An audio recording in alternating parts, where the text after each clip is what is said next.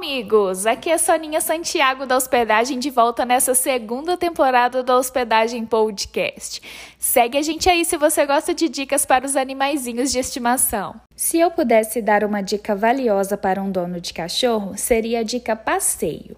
Praticar passeios com seu pet é fundamental, pois para o cão, uma simples saída de casa tem grande importância para a sua saúde física e mental. O cão é um animal social que enxerga o mundo através do olfato. Assim, sair à rua significa acesso a um mundo de cheiros, que irá estimulá-lo mentalmente, evitando assim o tédio de uma vida confinada entre quatro paredes. O cão que passeia regularmente, frequentando parques, praças e ruas, tem oportunidade de encontrar outros peludos, o que aumentará a probabilidade dele ser extremamente sociável. O passeio também auxilia o cão a gastar energia, tornando-o menos sedentário e ele aprende dois princípios fundamentais da vida em sociedade: paciência e amizade. Ao passear, o cão está praticando atividade física, se exercitando, o que traz muitos benefícios fisiológicos, além de evitar a obesidade e suas consequências maléficas. O passeio acalma o cachorro.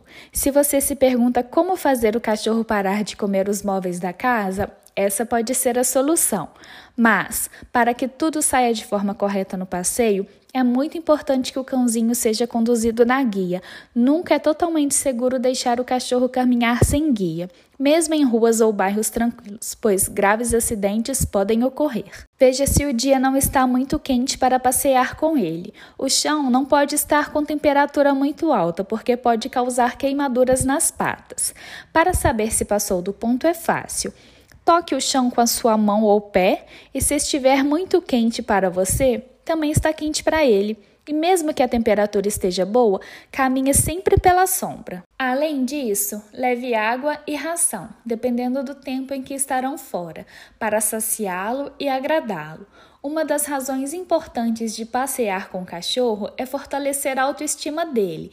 Incentivar com pequenos petiscos faz com que ele se sinta confortável para repetir bons comportamentos apresentados durante o passeio. E por fim, organize a rotina de exercícios para que ele não se sinta muito cansado. O tempo ideal de atividade vai depender da raça e da personalidade do cachorro. Passear com cachorro é um exercício físico e mental para o animal e contribui para desenvolver várias habilidades motoras e psíquicas necessárias para um bom relacionamento entre ele, você e a sociedade. Espero que essa dica tenha sido relevante. Um beijo e até a próxima!